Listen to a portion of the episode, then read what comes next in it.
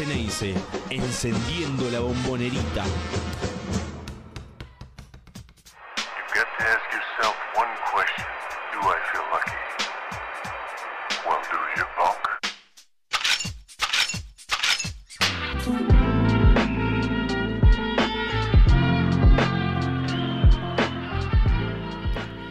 Hola, buenas tardes. Acá Walt Silva en una nueva edición de Triple Geneise, la número 30, en esta temporada número 11, la de los 10 años, acompañando la naranja del azul y oro. Y en esta hora vamos a charlar un poco de lo que dejó la- lo que dejaron los primeros dos partidos de las semifinales de la Liga Nacional en la que Boca se enfrentó, se está enfrentando al último campeón Instituto de Córdoba y luego de los primeros encuentros en el Ángel Sandrín, Boca se viene con las manos vacías. No pudo hacer lo que había hecho en Oberá y cayó en ambos encuentros. Dos partidos totalmente distintos en lo que fue tanto no solo propuesta eh, de ambos equipos, sino en cómo se terminó desarrollando eh, cada uno de los partidos. Y a partir de ahí nos deja a los hinchas de Boca con esta sensación y casi la certeza de que el, el próximo partido, el de mañana, mañana sábado a las once y media de la mañana, es eh, más que decisivo porque de caer el equipo Geneise se queda ya eh, sin competencia, termina su participación en la Liga Nacional 22-23, pero de ganar le queda una vida más para que nuevamente en la bombonerita el próximo lunes tenga una chance para eh, igualar la serie y definir todo en el quinto juego. Esa es la, ese es el, panorama para el Boca a partir de lo sucedido en los últimos en esta última semana, o por lo menos lo que fue esta semana, siendo que el primer partido se había disputado el pasado lunes 22 y que el miércoles tuvimos, bueno, ese cachetazo de realidad que nos dejó ese segundo partido, viéndolo eh, con algunas, eh, con, unos ojos más allá de sorpresa de lo que fue eh, el trámite del juego número 2, sino con la pequeña esperanza, luego de que ya había pasado el juego, de que sea muy difícil de que se repita una actuación de esa manera, con los planetas tan alineados para el equipo cordobés, y que repita una actuación de, tal magnitud,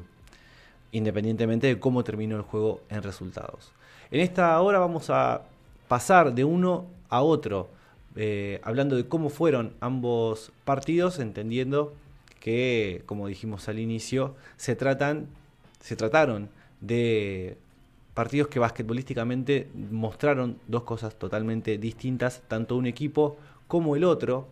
y que a partir de ahí es que incluso había dejado bastante buen semblante antes del partido número 2, pero que después no, nos fuimos eh, o nos volvimos los que tuvimos la oportunidad de acercarnos hasta eh, Alta Córdoba para presenciar eh, de primera mano los partidos, y en este caso, como Triple Llena dice, de compartírselos a todos aquellos que estuvieron prendidos en ambas transmisiones, nos encontramos con que ahora la situación es un poco más complicada. Pasando al juego 1, antes de hablar de lo que refiere a cómo terminó ese partido, hay que decir que fue el más parejo de la serie, mostró la paridad que se esperaba o que por lo menos se eh, era la, la que se la que podía previsualizarse luego de cómo fue el camino de ambos equipos en esta en estas semifinales para estas semifinales teniendo en cuenta sin ir más lejos y pasando un poco al cómo llegaron ambos eh, conjuntos hay que decir que el camino de Boca en playoffs había traído o había sido mejor dicho con dos invictos principalmente eh, el de reclasificación ante Peñarol, arrancando de local y cerrando eh, esta serie de visitante en el eh, Polideportivo Islas Malvinas de Mar del Plata. Y luego todo lo contrario, porque al tener eh, desventaja de localía, aunque no, no, no fue tan así en los hechos, Boca termina venciendo a Oberá Tennis Club, un equipo al cual en la temporada no, no le había podido ganar sin ir más lejos, jugó cuatro partidos, tres oficiales y uno de preparación, en los que no le había podido, no había podido vencer al celeste obereño. y que tuvo mucha contundencia a la hora de ganarles tanto en el juego 1, eh, con, bueno, justamente como decíamos, con una contundencia que no por ahí no se esperaba, donde Boca había sacado mucha, mucha diferencia, y después en un juego 2, donde se mostró la paridad que, ambos equipos podían llegar a, plantear.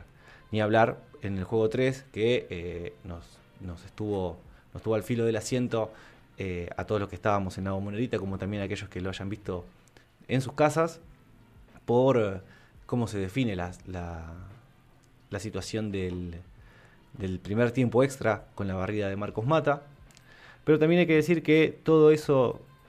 terminó en los números fríos con un Boca invicto en lo que venía siendo la serie de playoffs, más allá del camino pedregoso que tuvo que transitar a lo largo de la fase regular con un 2022 eh, bastante incómodo para el equipo Geneise y que además se enfrentaba o llegaba a enfrentarse al mejor equipo de la fase regular, al que había terminado con el mejor récord, al que incluso también tenía eh, un buen récord de local y que no necesitó la fase de reclasificación, sino que ya había llegado a, esta serie de semifinal avanzando con una serie de 3 a 1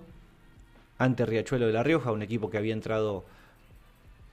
en que tuvo la parte final de la temporada para pegar un, sprint y alcanzar los lugares de playoffs, que había ganado de forma contundente también su, su serie de reclasificación y que le hizo pelea al equipo cordobés para repasar Instituto llega a las semifinales venciendo en el juego 1 85-74, 94-83 en el segundo. Al ir a La Rioja cae en el eh, juego 3 luego de tiempo suplementario, 100 a 97, pero 93 a 100 fue el tanteador del juego 4 que le permitió avanzar a las semifinales al equipo dirigido por Lucas Victoriano. En el caso de Boca, como ya lo, habíamos mencionado, 3-0 tanto en la fase de, reclasificación ante Peñarol, 94-78, 98-84 y 114-100, así como también 3-0 ante Oberá Tennis Club, 80-62 el primero, 68-59 el segundo y 90-85 también con alargue en el tercero. Se dieron dos situaciones diferentes a la hora de llegar a esta instancia pero obviamente el, enfrentamiento de ambos equipos eh, era lo más importante a revisar y es por ello que Boca encontró a un rival del cual ya sabía más o menos qué esperar, eh, tenía bien, bien en claro cuáles eran las ventajas, o mejor dicho, las fortalezas del equipo eh, albirrojo, y por eso mismo es que intentó atacarlas jugando un buen básquet, un básquet bastante eh, a la altura de las circunstancias, más allá de que hubo momentos en los que no lo pudo sostener y que lo terminó aprovechando el equipo rival. Hay que decir, por ejemplo, que en el juego 3, eh, perdón, en el juego 1, que terminó muy ajustado, 78-74, donde la comparativa nos dice que los, cuartos fueron súper parejos todos, 19 y 18 el primero, a favor de Instituto, 17 eh, a 20 el segundo y 21 a 19 el tercero, que incluso ya habían llegado igualados a esta, a esta parte del tanteador, y después con un 21 a 17 lo termina eh, llevándoselo Instituto. Pero ahí también vemos, los que estén viendo ah, en este momento la, eh, el video de, este, de esta transmisión, cómo fueron los porcentajes, porque Instituto había tirado un 50% de cancha, con un 60% en dobles y un 28% en triples. Números que tranquilamente se los podía esperar, más que nada teniendo en cuenta la temporada que había tenido uno y el otro, mientras que Boca estuvo un poco, un poco mejor en, otros aspectos, eh, como por ejemplo, eh, bueno, principalmente la lucha rebotera y las asistencias, pero también pecó de perder mucho la pelota, independientemente de que eh, Instituto tampoco la, la, cuidó demasiado bien, pero sí lo hizo un poco mejor que el Geneise. porque el número de pérdidas fue algo bastante significativo en esta serie y también fue bastante, eh, bastante clave a la hora de resolver cada uno de los partidos. También los números, como bien dijimos, fueron bastante parejos en lo que refiere a los lanzamientos, un 43% de cancha, de igual manera en dobles y en triples, tirando 27 de 63, de los cuales fueron 10 de 23 en triples, un número bastante aceptable teniendo en cuenta que pudieron aparecer en algunos momentos muy esporádicos en el Shatman, Marcos Mata, eh, Franco Balbi e incluso Dart Tucker en alguna situación en la que por ahí se esperaba un poco más del norteamericano internacional por Jordania, siendo que volvía también a este, al parquet luego de quedar marginado en, la, en los cuartos de final por una lesión de, una fascitis plantar que afectaba su pulgar derecho, pero que esperábamos que Dart Tucker tenga por lo menos una vuelta, lo hizo de todas maneras como él suele hacerlo, no, no se lo notó incómodo eh, más allá de lo basquetbolísticamente, por lo, eh, la contraposición que, hizo Instituto, pero que se lo podía ver por lo menos en el pleno de sus facultades físicas y así intentó jugar, más allá de que la defensa albirroja hizo todo lo posible para contenerlo, entendiendo también que estaba fuera de ritmo por eh, el hecho de perderse cuatro juegos, cuando obviamente todos sus compañeros ya estaban en un ritmo totalmente diferente. Es verdad también que a Instituto le vino muy bien la marca ante Lionel Shatman, sin ir más lejos, en este juego número uno. El um, perimetral de Boca no terminó eh, siendo uno de los máximos anotadores, más allá de que haya conectado solamente 10 puntos. Pero sí eh, tuvo cierta injerencia en algunos momentos para eh, no solo conectar de larga distancia, sino que a partir de esos triples aportar a una levantada de boca que luego no la pudo sostener, y hay que decirlo, por una gran defensa de Instituto en momentos específicos del partido, principalmente en el tercer cuarto, donde aprovecharon algunos cambios eh, o algunas alineaciones que Boca eh, alternó mediante eh, durante el partido. Y por ejemplo en los momentos en que Juan Martín Guerrero estuvo a cargo de la conducción del Geneise metió una presión eh, estirada, cancha completa, que obligó al, base de Boca a perder algunas pelotas con pases que no llegaron a destino, como si también algunos pasajes en los que Riven Barber directamente, eh, al que directamente le sacaban la pelota de las manos, incluso en las reposiciones, y que a partir de ahí la Gloria pudo sacar una diferencia que después el se pudo limar, pero que al fin y al cabo no pudo tampoco eh, contestar de una manera más contundente, teniendo eh, en cuenta esto de que ya había hecho el trabajo difícil de descontarle e, incluso volverle a empatar varias veces el juego al equipo local, pero que no pudo matarlo en los momentos en que sí eh, tenía la chance. De, este, de, esta, de esta manera sí lo pudo hacer Instituto y por eso se terminó llevando el juego número 1, 78 a 74, teniendo como máximo anotador para el equipo ganador a Galici con 19 puntos, seguido por los 13 tanto de Luciano González como de Nicolás Copelo y los 10 de Mateo Charini. También hay que decir, Mateo Charini tuvo eh, una participación bastante mayor a lo que fue en los partidos anteriores ante el Geneise. Eh, se había perdido bastante de la temporada Mateo Charini y que en esta pudo tener una, una vuelta que le permitió incluso tomar otro lugar dentro del equipo, o por ahí el que Victoriano esperaba, y que al fin y al cabo está haciendo más largo aún el largo plantel que tiene el equipo de Alta Córdoba, y haciendo esto fue que el juvenil, o mejor dicho, el U23 del equipo cordobés tuvo mucha injerencia tanto en la defensa, ni hablar, como sí también a la hora de forzar las ofensivas y más se demostró en el juego 2. Antes de pasar a ese, a ese partido, completamos la, planilla de goleadores donde Franco Balbi había sido el máximo anotador de Boca con 22 puntos, seguido por los 15 de Raven Barber, los 11 de Marcos Mata y los 10, como ya dijimos, de Lionel Shatman, que bueno, hicieron que Boca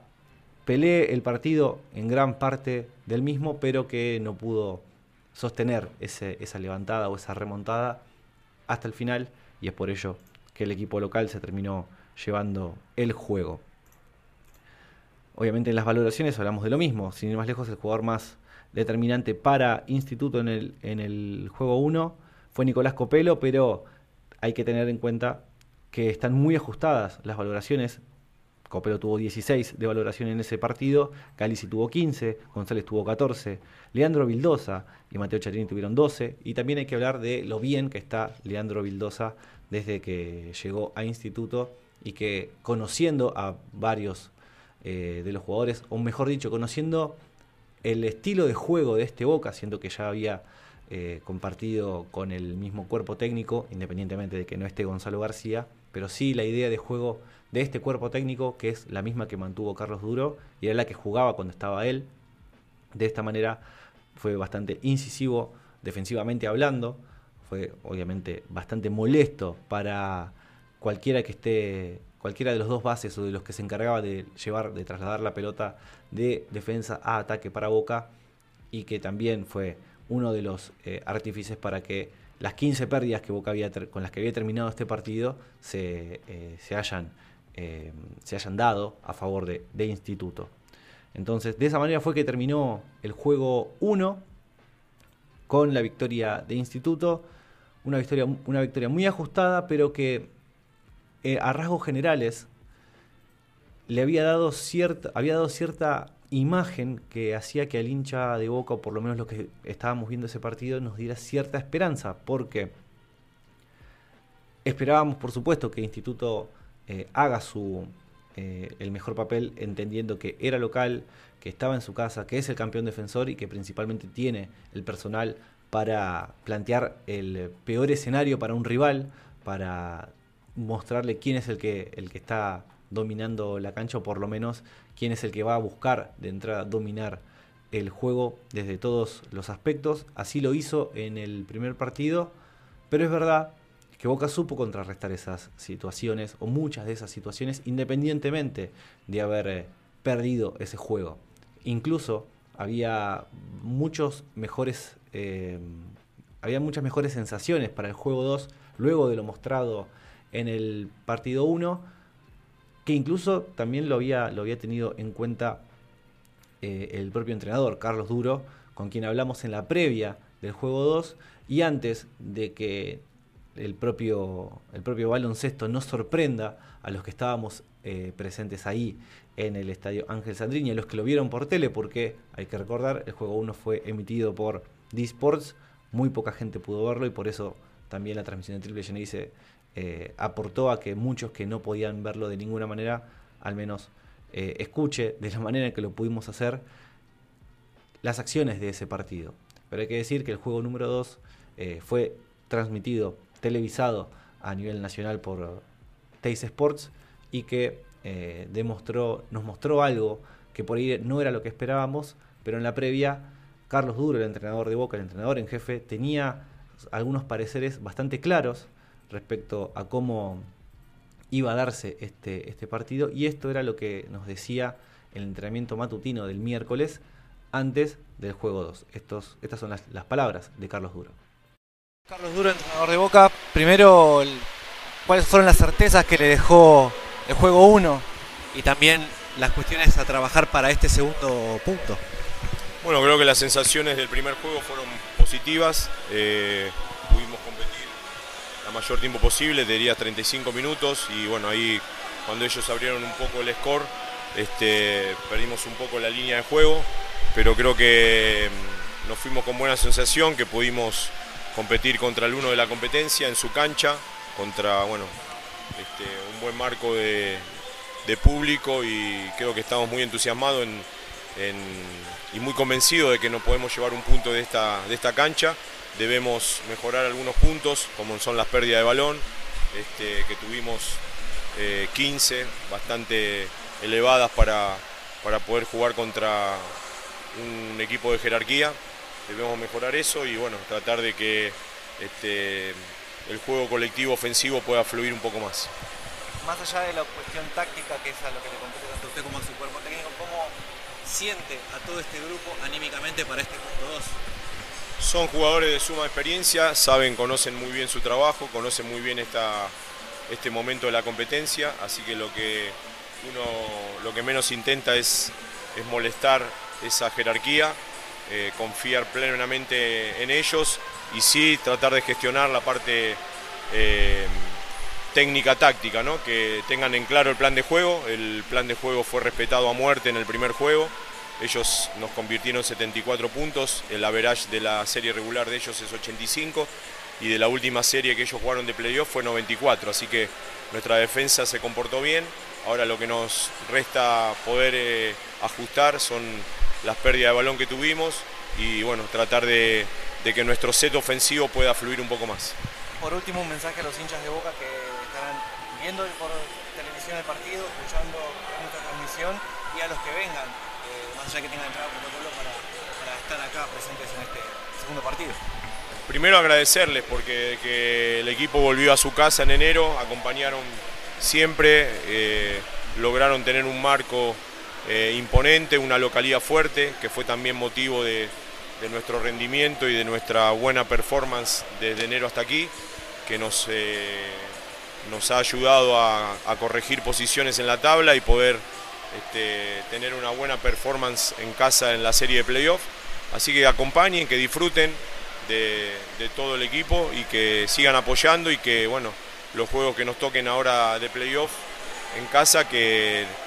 que puedan asistir y, y dar ese marco que vienen dando que es muy positivo para el grupo.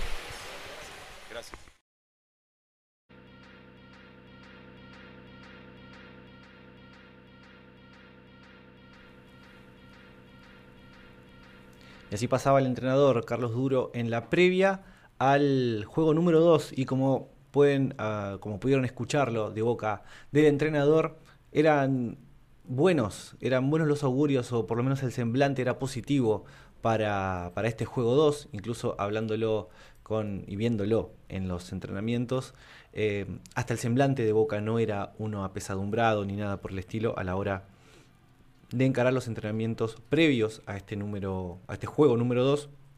por lo que todo parecía indicar que Boca iba a tener una actuación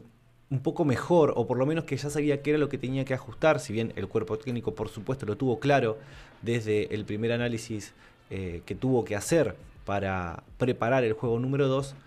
pero que al fin y al cabo terminamos encontrándonos con una realidad totalmente distinta e, incluso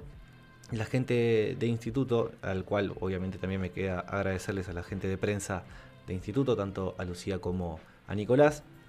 por el trato y por la, y por la predisposición que han tenido con nosotros y después, bueno, por las charlas que, han habido después, pero principalmente que nos encontramos ante el mejor encuentro o el mejor partido que pudo haber jugado Instituto en la temporada y hasta incluso dicho por los mismos eh, colaboradores o trabajadores de, la Gloria, porque se llevaron un partido de principio a fin, donde tuvieron no solamente la intensidad defensiva que ya habían mostrado en el juego 1, sino que a eso le agregaron un poder ofensivo que eh, directamente era imposible sacarle eh, o tratar de contrarrestar. Y si era posible era simplemente teniendo, así como lo estaban teniendo ellos, la mejor noche ofensiva. Y Boca no la tuvo en este partido, principalmente obligado por eh, las circunstancias a las que Instituto lo obligó al Geneise. Ese triple de Leonel Shatman fue el primero eh, y el único que pudo hacer por gran, eh, por gran parte del partido mm, a favor de Boca, mientras que Instituto tuvo un parcial, o por lo menos una primera mitad de ensueño de, desde atrás de los 6 metros con 75, porque a la primera mitad terminó con 12 de 16 triples convertidos en, en este juego, un 75%, dejando atrás, muy atrás, el, 63, el 60% que Boca ya venía arrastrando, que no deja de ser obviamente un porcentaje eh, despreciable. Boca estaba teniendo ofensivamente un partido eh, regular un partido bueno, pero ante lo que Instituto le propuso ofensivamente, del cual incluso estuvo 10 tiros intentados eh, por encima del Geneise, más allá de que el porcentaje de Boca era bueno, la cantidad de tiros que, que ya tenía Instituto eh, tomados eran mucho más que las de Boca y también justificaba la diferencia que estaban alcanzando, llegando incluso a máximas entre, entre 14 y 16 puntos, que después bueno, se pudieron eh, limar en diferentes momentos del partido, pero que Instituto, a medida que iba avanzando el juego y encontrando esas herramientas eh, o esas situaciones que podían darle una ventaja para una anotación clara, eh, lo iba aprovechando. Y también teniendo en cuenta que ante cada ofensiva positiva que tenía, ganaba confianza para la siguiente. Sin ir más lejos, fueron varios los jugadores que tuvieron una noche de ensueño eh, en, el apartado de los puntos. Sin ir más lejos, fue bien repartido el, eh, goleo. Luciano González había terminado como el goleador con 20 puntos, pero tenía 17 Nicolás Copelo, 15 Romano, 13 Vildosa, Charini tenía 11, así como también, y viendo la planilla, más allá de los que marca el top, eran varios jugadores con los que estaban por encima de esos, de esos números. Eh, luego, bueno, ya ahí se, se, cuentan el quinteto que más anotó, pero también hubo mucho aporte del resto de los jugadores. Y también se veía retroalimentado por lo que el estadio estaba notando de ese, de ese mismo momento. Como bien se decía hace un rato, Instituto encontró en su ofensiva, alimentado por supuesto por la defensa, eh, las diferentes situaciones que le permitieron hacerse con, con este partido eh, ofensiva tras ofensiva, mientras que a Boca no le salió absolutamente nada. Fue, como bien lo dice el último artículo que, publicamos en la web de Triple Geneise, escrito por Juan Ferré, eh, fue un cachetazo que nos, a los hinchas de Boca nos hizo poner más en duda en respecto a esta a esta actualidad o a lo que puede encontrar esta serie, pero sí es verdad que es muy difícil que Instituto tenga una noche ofensiva como la que, como la que tuvo el miércoles pasado, independientemente de que defensivamente hizo lo mismo que en el juego 1, solo que Boca no, no tuvo la noche eh, que por ahí esperaba ofensivamente, principalmente obligado por lo que Instituto le había propuesto, lo que le había permitido además de esa situación anímica que le puede generar a un equipo o al otro el flujo, el estado de flujo en el que estaban jugando. Sin ir más lejos, Instituto, como bien dijimos, ante una acción nueva tenía más con, una acción buena, tenía más confianza para que la siguiente también lo sea. El público acompañó con eh, también con su eh, aliento, con eh, apoyar a su equipo bien, de manera bien fervorosa, tanto en el juego 1 como en el 2. El 2 mucho más por el hecho de que el equipo también estaba transmitiéndolo durante el partido y no había tanta tensión como si la hubo en el juego 1. Y ante un equipo que, a ver, y, trayendo esta, esto a colación, em, que tiene tan metido en, su, en el ADN del equipo, dentro del cuerpo técnico, esto de fluir con las energías, sin ir más lejos, tienen a, una profesional dedicada a justamente este sentido, directamente aprovecharon de alguna manera ese buen ambiente que, la, que no solo el público, sino también su propia actuación estaba eh, fluyendo hacia una situación donde no podían perder ese partido y de la única manera en que podían perderlo era que Boca también encuentre ese, ese buen fluir en el partido y que algunas caras mostraron, incluso a partir de la mitad del segundo cuarto, de que iba a ser muy difícil, porque el fastidio que tenían muchos de los jugadores de Boca eh, por cómo se estaba dando el juego, por cómo eh, el equipo tenía, tenía todas a su favor, eh, en el sentido de que le salían todas y que Boca tenía que, que le costaba mucho, tenía que trabajar demasiado para conseguir una acción positiva. Sin ir más lejos, hubo dos jugadas que lo mostraron, una que fueron dos bandejas en soledad, tanto primero de Franco Balbi, con una muy buena jugada con la que se saca de encima a su defensor y a la hora de definir solo se queda corto, o como Lionel Shatman, que también en una jugada, en una buena contra, en la que Boca roba el balón, Shatman queda solo contra la marca de Luciano González, que se, lo que se puede desmarcar, se puede desembarazar de esa, de esa defensa, pero a la hora de definirlo se pasa y tampoco puede convertir una jugada fácil, simple. Mostraba esto de que a Boca no le iban a salir las cosas esa noche porque estaba intentando forzarlas y no le iban, no, no iban a tener, no iban a tener buena, no iban a llegar a buen puerto por el hecho de que estaban siendo forzadas,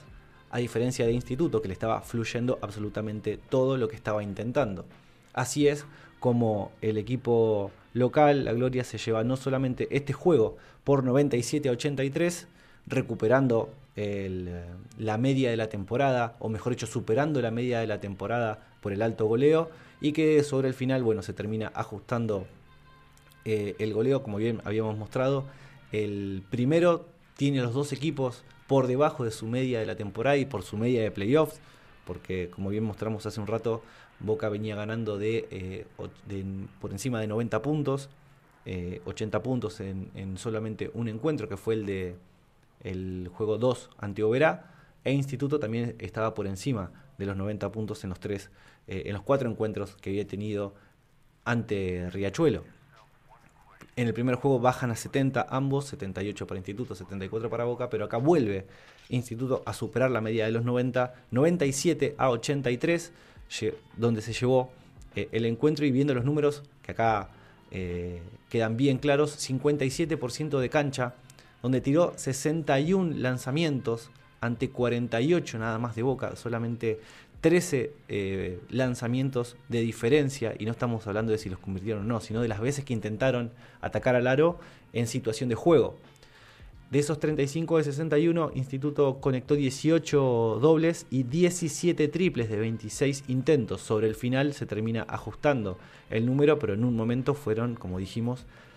12 de 16, un montón, ante un Boca que como pueden ver en tiros de 3 puntos no estuvo tan mal, 48%, pero al ver la diferencia de intentados y de convertidos, eh, hace difícil esa, esa situación, más allá de que sobre el final se pudo ajustar ese número y, e incluso ambos equipos pusieron a sus juveniles a jugar un buen rato, por lo menos los últimos 3 minutos del partido. Después vemos las pocas veces que fue la línea Instituto porque no recibió tantas faltas, mientras que Boca fue bastante y tuvo un porcentaje bastante pobre, por decirlo de alguna manera, ya que algunas de esas infracciones fueron al inicio del partido, donde todavía estaba luchándose el encuentro y muchos de los jugadores, principalmente los extranjeros, tanto Tucker como Traylor, que fueron los que en algún momento se encargaron de forzar las ofensivas, fallaban sus primeros lanzamientos o, fallaban uno de dos.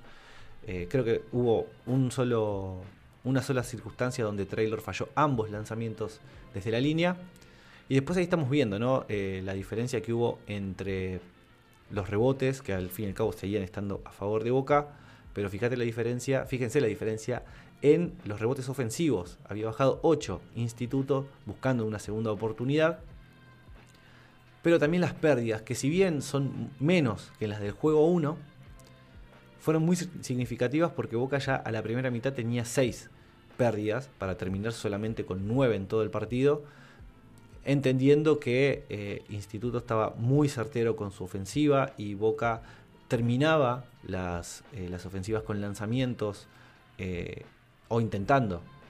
convertir recibiendo faltas, pero que esas ofensivas no, o que esa, esas posesiones terminaban del lado, del lado contrario por el simple hecho de que fallaban los tiros o simplemente eh, terminaba la situación de tiros libres, ya sea conectando o no el, el, el lanzamiento o los lanzamientos. Entonces, a partir de ahí, lo repetimos, Instituto tuvo el partido perfecto para llevarse el segundo punto, matando un poco esa ese como, como lo habíamos dicho más temprano, ¿no? Ese, esos buenos augurios que por ahí tenía eh, el hincha, los jugadores, eh, el cuerpo técnico, la, gente de prensa, todos los que estamos apoyando al azul y oro, de lo que había mostrado juego 1. De todas maneras, y por eso también vale decirlo, y como bien lo dijo el entrenador, eh, no todo está perdido y que el impulso que puede llegar a tener Boca al volver a su casa, al jugar con su público, del cual en playoff, no solamente que viene invicto, sino que desde que volvió a la bombonerita solamente perdió un partido y de manera muy ajustada, pero que a partir de ahí, eh, de volver a su casa, se hizo mucho más que fuerte en, en el estadio Luis Conde, va a ser muy importante el que este encuentro, más allá de tener la importancia que tiene, si Boca pierde ya queda eliminado de la carrera del campeonato, pero si gana suma una vida más para volver a jugar en su casa. Así que habiendo dicho esto, así es como está hasta este momento la, el cuadro, las semifinales de la Liga Nacional, por lo menos para Boca. Y antes de pasar eh, a la placa que nos, que nos muestra el, uh, cómo es el estado, porque también hay que mencionar que se está jugando, que se estaba jugando la, el otro, la otra llave, que también tiene un, eh, un andar similar a esta, donde los equipos que habían llegado a la final, los finalistas de la edición pasada, son los que están adelantándose en, en esta fase de semifinales en estos playoffs de la temporada 22-23 de la Liga Nacional, donde tanto Instituto frente a Boca, así como Quimsa, ante Gimnasia y Esgrima de Comodoro Rivadavia,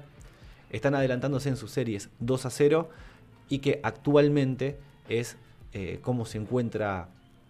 este, este momento de la temporada. Podemos ver en esta placa de los playoffs, como bien decíamos, hasta el momento y marcando estas, eh, estos resultados parciales referentes a las semifinales, como había sido el camino de ambos. Hay que recordar, como bien dijimos más temprano,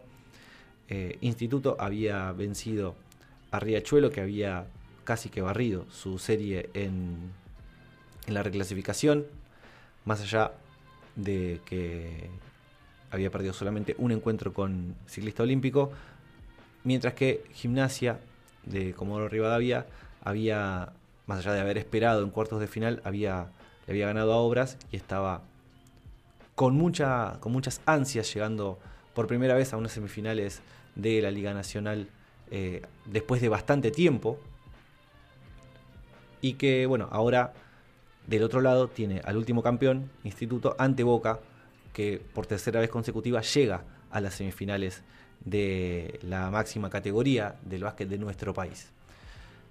Así con esto ponemos un punto y aparte referido a lo que viene siendo Liga Nacional y le vamos a dar paso a Nara Silva que nos cuente cómo le fue a las inferiores este fin de semana que tuvieron que acomodar los eh, juegos entendiendo que no fue un fin de semana bastante cómodo para la ciudad de Buenos Aires incluso para las diferentes eh, categorías eh, asociativas. Así que acá Nara nos cuenta cómo es que fue el fin de semana o la semana de la tira de inferiores de Boca, tanto para el azul como para la amarilla. Hola, soy Nara Silva y te traigo toda la info de formativas por Triple CNS. En el reprogramado de la fecha 6, el día domingo visitaron a Atlético del Progreso y ganaron las tres categorías. Por la fecha 8, la tira amarilla se encontró ante Social Lanús. Por el lado de la tira U15 ganaron 93 a 17 y el destacado fue Alan Matkowski con 22 puntos. Por el lado de la U17 ganaron 84 a 23 y el destacado fue Miqueas López con 22 puntos. Y por el lado de la U19 ganaron 67 a 40 y el destacado fue Tobias Polo con 17 puntos. Por el lado de la tira azul tocó enfrentarse ante Verazatei y los resultados fueron. Por el lado de la U15 ganó 81 a 45 y el destacado fue Juan Sanabria con 21 puntos.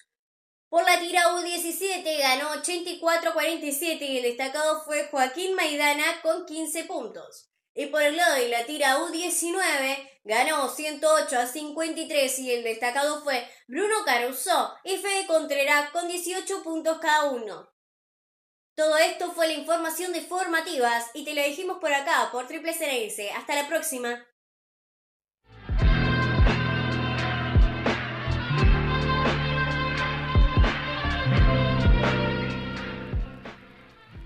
Y así pasaba Nara Silva contándonos cómo fue el fin de semana que tuvo que hacer, que tuvieron que hacer los chicos de las formativas, poniéndose al día con algunos encuentros y así también completando algunos partidos que tuvieron que postergarse dentro del mismo fin de semana. Sin ir más lejos, la, categoría U15 que jugó ante Verazategui tuvo que jugar ayer por, eh, para completar esa, eh, esa, fecha, entendiendo que tanto la U17 como la U19 sí pudieron jugar el fin de semana y cumplir eh, con la fecha correspondiente al asociativo de FEBAMBA. Y ya que hicimos esta pausa, también aprovechamos para, primero, invitarlos, además de que nos sigan en nuestras redes sociales, Facebook, Twitter Instagram, como lo pueden ver acá abajo, sino que además puedan participar de la comunidad que ya está creada y que está bastante movida en Telegram. Eh, dejamos obviamente dentro de los eh, en los diferentes chats de las transmisiones, como así también en, el, en la descripción de este video que va a estar más luego eh, cuando se replique en, nuestro canal de YouTube, para que puedan conversar con otros hinchas de boca acerca de cómo ven esta serie, incluso, ¿por qué no?, generar algún tipo de, debate sobre, bueno, lo que sea que quieran hablar de la actualidad del básquet cheneyce, ya sea con la primera, con la Liga de Desarrollo, incluso con las mismas formativas, si es que hay, por supuesto, gente que sigue a los más chicos de Boca. Lo mismo con el femenino, del cual todavía no estamos teniendo demasiado demasiada, demasiadas noticias, entendiendo que se trata de una, de una liga eh, amateur que no tiene que ver con una asociación, sino que justamente son clubes que se ponen de acuerdo para jugar y que bueno, el equipo femenino eh, pudo encontrar una competencia acorde a su realidad, entendiendo que había partido como, que partió como una escuelita de básquet y que con la cantidad de, chicas que tiene jugando se pudo dar el eh, dar, pudieron dar el paso de buscar una competencia obviamente en pos del crecimiento de la rama dentro del club, siendo que si bien el fútbol, el vóley y hasta el handball tiene bien establecido su, rama femenina, el básquet no, no, la tiene principalmente por falta de infraestructura, de horarios y de horarios acordes para que eh, los menores puedan practicar el deporte. Sin ir más lejos, es verdad que el equipo de primera entrena por la mañana, entendiendo que los chicos generalmente van a la escuela a la mañana y son los horarios que están más libres, sería muy complejo el poner un entrenamiento del equipo femenino de eh, formativas a la mañana cuando es horario escolar, así que por esas, por esas cuestiones la, la poca capacidad que tiene el club para brindarles esta posibilidad para competir eh, como sí lo hace con, la rama masculina, no puede hacerlo como por ahí sí quisiera hacerlo en la femenina, pero por, por lo menos por la iniciativa tanto de los entrenadores como por supuesto de la, de la actual dirigencia de la disciplina, están queriendo impulsar eh, a pasos por lo menos eh, concretos y sólidos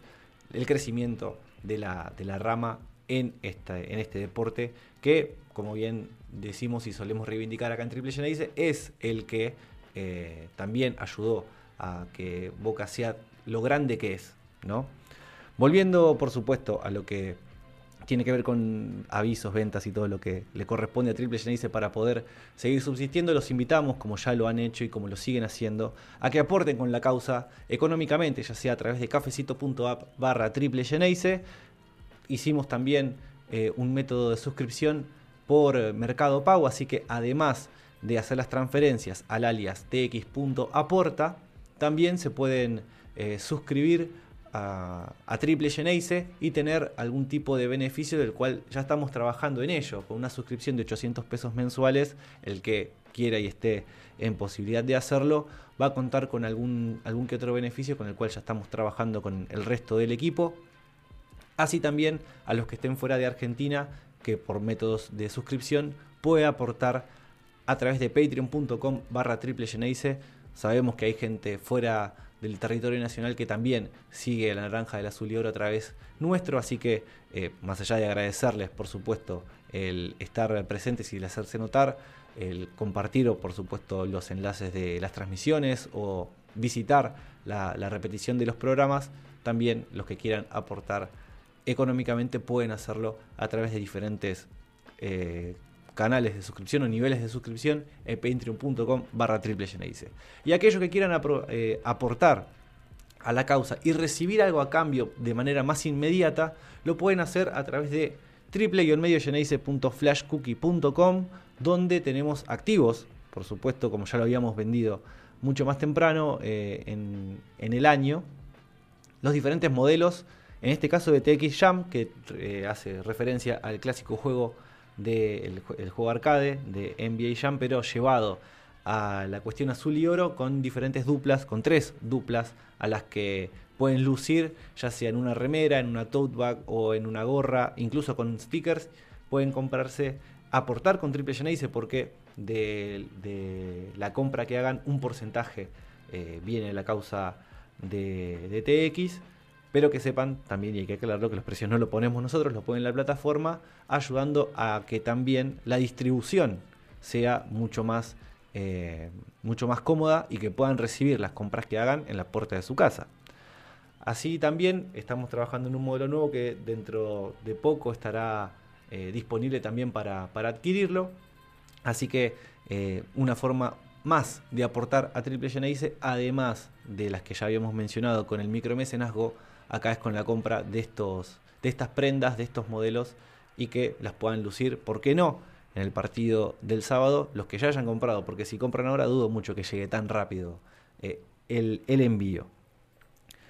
Con esto ya nos queda mostrar nada más lo que le queda a este, a este Boca, que primero y principal es todo el cuadro de semifinales, cómo viene siendo y cómo seguirá. Como bien dijimos, el 22 había sido el juego 1 74-78 desfavorable para Boca. Y eh, bueno, el último juego, el del miércoles 24 97-83 también eh, con caída para el Geneise poniendo, poniéndolo contra las cuerdas, en este caso 0-2 en la serie y que el partido de mañana, sábado 27, sea eh, a matar o morir, porque como bien dijimos eh, reiteradas veces, de caer, Boca ya queda eliminado de la competencia, se termina su temporada, pero eh, de ganar va a tener más vida como lo pueden ver a través de, esta, de este fixture. Porque si gana el sábado 27, jugará el lunes 29 a las 21, si no recuerdo mal, nuevamente en el estadio Luis Conde. Y si hay una victoria Geneise ese mismo día, todo se define el viernes 2 de junio. Dijimos bien, ¿no? Viernes. Sí, Sí, viernes 2 de junio, también a las 21, en el Ángel Sandrín nuevamente, pero ahí sí es, en el caso de que Boca venza tanto mañana como el lunes, será por supuesto, el, por supuesto el juego que defina quién es el que avanza a la final de la Liga Nacional edición 22-23. Como bien ya lo hablamos con otros protagonistas, entienden, lo dijo incluso Martín Leiva en el programa pasado, de que Boca está ante la chance de pasar esta prueba, siendo de que desde que está esta nueva dirigencia, que tienen esto, que han mostrado tener eh, estos objetivos tan altos, estas aspiraciones tan grandes como lo es ahora ganar esta Liga Nacional, se ha quedado en la puerta de las finales en las dos ediciones anteriores, en la 2021 con eh, ese plantel que después se pudo mantener en su gran mayoría eh, en la 21-22. Recordar, en la 2021 se eh, pudo acceder luego de ese tercer puesto a la Basketball Champions League y luego por ese tercer puesto de la 21-22 acceder a la Liga Sudamericana. Entiende Boca y cada uno de, del, grupo, del plantel, del cuerpo técnico, que esta es la chance para avanzar un paso más, alcanzar a los mejores de la temporada, a ser de los mejores de la temporada y, por qué no, aspirar a llegar al último día con las posibilidades de levantar el trofeo. Es a lo que aspira, es a lo que trabajan y ahora, entendiendo que están contra las cuerdas, es eh, la primera prueba que tienen que pasar si es que eh, todavía tienen esa eh, ilusión de avanzar mucho más de lo que ya lo han hecho en las dos temporadas anteriores. Entonces, con esto decimos y los invitamos, por supuesto, que además de la transmisión de Triple Genesis, de la televisación que pueda llegar a, eh, a dar Teis Sports para el día de mañana, se apersone al Estadio Luis Conde de la Bombonera porque a, a partir de las 11.30 de la mañana será el juego 3 ante Instituto. Se espera, por supuesto, más allá de que es un sábado, de que venimos de un fin de semana largo por el feriado del 25 de mayo. Esperamos, por supuesto, que eh, Boca haga sentir su localía como lo viene haciendo en los diferentes, como lo, lo, vino haciendo en los diferentes partidos desde que se volvió al estadio de la calle Arzobispo Espinosa y que de esta manera pueda llevarse eh, o descontar eh, de mínima en la serie, cuidar su localía y a partir de ahí empezar a crecer con respecto a las eh, expectativas o por lo menos a la ilusión que el plantel había generado a la hora de anunciarse al inicio de la temporada, que después se pudo ver un poco en duda a lo largo que fue transcurriendo la parte 2022, luego de lo que dejó el resultado de la Liga Sudamericana y el andar del equipo y que pudo empezar a acomodarse, a enderezarse y a crecer exponencialmente luego de volver a la bombonerita y que por supuesto la comodidad de volver a casa, de tener a su gente y de tener eh, tanto los jugadores como el cuerpo técnico como eh, los aficionados que van y alientan eh, en cada uno de los partidos de local, hicieron que se, esa comunidad, esa comodidad y esa mancomunión entre el plantel y el público que en un momento pareció haberse quebrado eh, mientras había tenido un mal andar en la Liga Nacional o por lo menos en un par de partidos de la Liga Nacional luego de algunos resultados que fueron bastante vergonzosos pero que a partir de, la vuelta a la bombonerita Boca pudo encontrar una eh, regularidad que era la que se esperaba, que era la que todos eh, no solo los hinchas de Boca, sino también los que siguen el básquet nacional, esperaban por el, roster que había, que había armado Gonzalo García en su inicio y que ahora, por lo menos en la fase de playoffs, pudo rubricar tanto en reclasificación como en cuartos de final. Ahora está en una, instancia eh, decisiva con el último campeón, con un equipo que ya lleva un ADN bien marcado con todos sus jugadores y que incluso también, como lo decíamos más temprano, eh, se ocupa de aquellas cuestiones que no tienen tanto que ver con lo, eh, con lo perceptible físicamente hablando, sino que hasta incluso se ocupa de las energías, de cómo fluye el, el andar del equipo dentro no solamente de los entrenamientos, sino de los partidos. Así que Boca tiene ahora un gran desafío que ya se esperaba que lo tenga en Liga Nacional y que ahora, como bien dijimos, contra las cuerdas, a todo o nada, el próximo sábado, mañana a la mañana, tendrá una chance más para poder mostrar la cara, poner eh, en valor, principal, no solamente su historia, su eh, plantel, sino también su localía y con ello ilusionarse un poco más para que mañana no sea el último día de la Liga Nacional 2022-23 para el Geneise. Y con esto ya damos eh, finalizado, por finalizado, el triple Geneise número 30 de la temporada número 11, eh, acompañando a la naranja del azul y oro. Así que les agradecemos, por supuesto, que hayan estado presentes eh, tanto en el vivo, que fue en un día especial debido a inclemencias no solamente del clima, sino también de las conexiones de vuelo, sino que también les agradecemos que escuchen la repetición a través de nuestro canal de, Spotify eh, para hacerlo cuando gusten y sin la necesidad de, o sin la posibilidad de, ver el, video, que lo hagan también a través de nuestro canal de YouTube en la, en la repetición una vez que se, que se, suba o en la rotación continua de Ucuplay, que así como lo pueden ver en uno contra uno web.com, también en su canal de YouTube, durante la semana va a estar repitiéndose este, este programa igual que en la rotación continua. Eh, veremos en qué día cae con cadena Geneise, que se repite triple, eh, que se repite el programa, en este caso durante la semana, pero principalmente también que estén atentos a nuestro canal de YouTube y de Twitch en la transmisión de mañana, porque vamos a estar con el equipo titular de transmisión con Juan Ferré, con Santiago Fernández Rudeli y con quien les habla Walt Silva en la transmisión, más allá de que va a estar eh, por supuesto, eh, Santiago Teichido con las redes sociales y aprovechamos para mandarle saludos, por supuesto, a Nara Silva que nos dejó su resumen y su reporte de las eh, formativas, así como también a Facundo Torres, que está de vacaciones en, el noreste, así que esperemos que esté, así sea, en la selva, alentando a Boca. Y por supuesto agradecerles a, esta casa, a Ucuplay, por alojarnos una semana más. A Iso Patoco en, las, en los controles, en, el- en la operación técnica. Y será hasta la próxima semana con un nuevo Triple Geneise Radio, pero principalmente hasta mañana, sábado 27 a las 11 de la mañana con la transmisión. Será hasta la próxima y muchas gracias. Chau.